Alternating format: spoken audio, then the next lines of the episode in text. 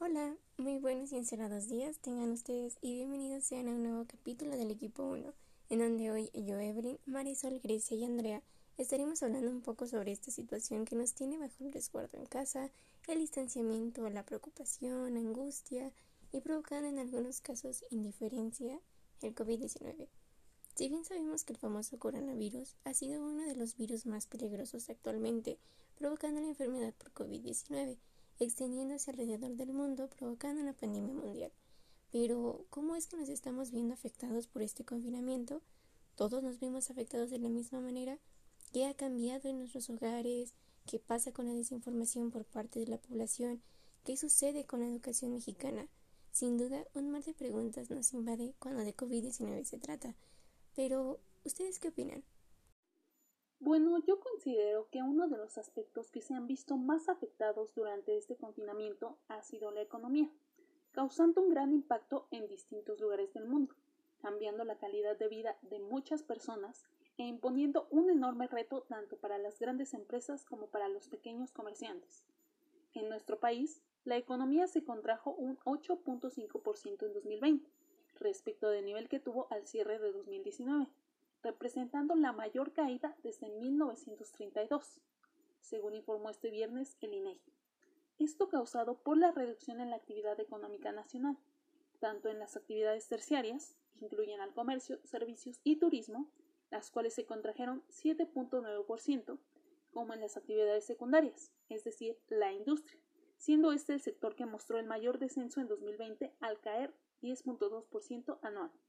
Ahora, incluyéndose en este último aspecto a la industria petrolera, la cual ha sido afectada considerablemente durante esta pandemia, pues en 2020 se registró la peor caída de exportaciones petroleras desde 2015, teniendo un descenso interanual del 32.6%, de acuerdo con información presentada recientemente por el INEGI, siendo este descenso debido en gran parte a la disminución de la demanda de los hidrocarburos, situación que derivó en el desplome de los precios del petróleo a nivel mundial, con repercusión directa en la economía petrolizada de México.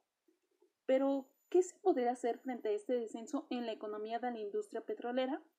Bueno, una buena alternativa sería la inversión en energías renovables, pues estas podrían ser un pilar fundamental en la recuperación económica y la transición ecológica de nuestro país.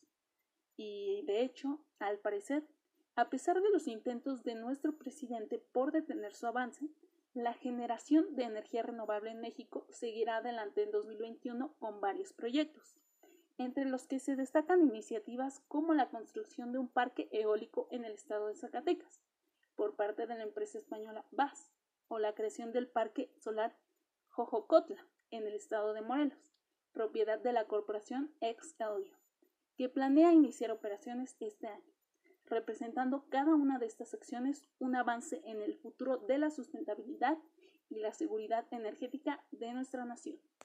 La pandemia no solo modificó las formas en las que trabajamos, vamos a la escuela, compramos o nos entretenemos. También se está modificando, aunque de forma más lenta, pero igual de significativa, el cómo habitamos y el cómo diseñamos los espacios que se convertirán en nuestros hogares. El acto más habitual y simple, como es el saludo entre dos personas, ha cambiado Evitar todo contacto físico es el objetivo si no queremos contagiarnos. Además, a todo ello, se le suma el confinamiento durante el estado de alarma que evita que socialicemos mucho más. Debido a que comenzamos a guarnecernos las 24 horas en un solo sitio, nuestras casas se convirtieron en pequeñas escuelas, gimnasios, oficinas y hasta salas de juego. A esto, en la industria de la construcción se le denomina espacios multipropósito, y ya existían, pero ahora no serán un lujo, serán la norma, porque todo apunta a que las viviendas, más que un hogar, serán un espacio en donde puedas pasar por diferentes ambientes, uno en el que tu sala también se transforma en tu oficina. En cuanto a los cambios que planteó la pandemia, no serán radicales, ya que desde años anteriores se han ido dando de manera paulatina. Tal vez la pandemia en los que sí generó una aceleración fue la relación de la tecnología y la arquitectura, con el aumento de los servicios de delivery de alimentos y de e-commerce, influyen en la arquitectura de los edificios habitacionales y comerciales. Incluso se prevé que aumentará el uso de instrumentos que conviertan a una casa o un edificio en inteligente. La iluminación, la limpieza y entretenimiento, los sistemas de seguridad, la tecnología contactless y comandos de voz probaron con la pandemia que llegaron para quedarse, sobre todo para las generaciones millennial y Z, que ahora son quienes están adquiriendo sus primeras viviendas y ocupando los espacios habitacionales. Antonio Pérez, director de operaciones en Monterrey del despacho internacional Perkins Will, nos dijo que estas generaciones nacieron con Internet, entonces tenemos que adaptarnos a ellas.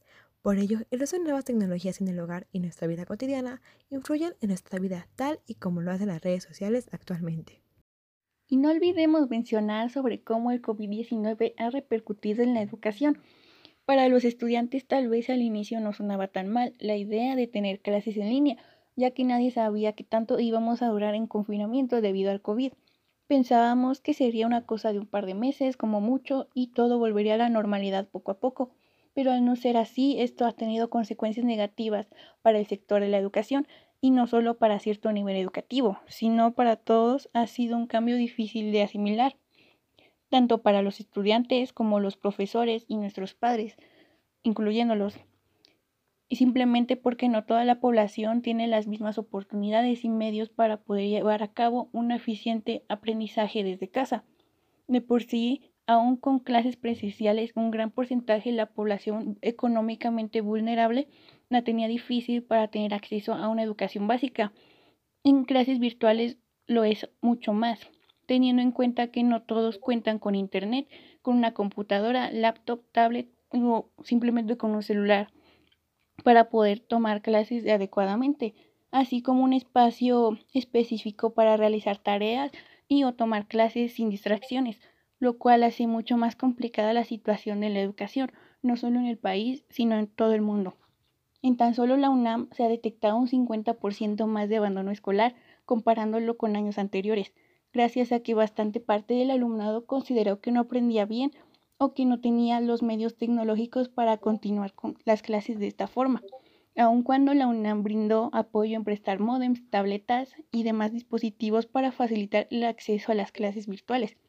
Otra consecuencia del abandono escolar se debe a la depresión, ansiedad o estrés que llegan a experimentar los alumnos al estar encerrados tanto tiempo en casa, al no sentirse suficientes por no poder aprender bien y podría decirse que relativamente de forma autodidacta por los problemas interfamiliares que pueden llegar a sufrir o simplemente por el drástico cambio al que todos tuvimos que adaptarnos poco a poco. Una última cosa que podría mencionar es que al estar tanto tiempo encerrados en casa debido a las clases y no realizar ninguna actividad física o muy poca, a la larga puede provocarnos padecimientos como sobrepeso u obesidad, también como enfermedades cardiovasculares o diabetes, por mencionar algunos ejemplos que están relacionados directamente a la falta de realizar actividad física. Exacto. Y sobre todo, no olvidemos que desde diciembre del 2019 han incrementado cada día el número de personas infectadas, superando las 158 mil muertes y más de 1.85 millones de casos confirmados en México. Sin embargo, existe mucha desinformación en torno al tema, generando debate y duda en un tema sumamente delicado, así como también nos señala el académico Rubén Uriel Rivero Palacio de la Universidad de Valle de México, quien agregó que el efecto de la desinformación puede afectar la conducta de las personas y su toma de decisiones, como ocurrió al inicio de la pandemia y bien lo vimos con las compras de pánico.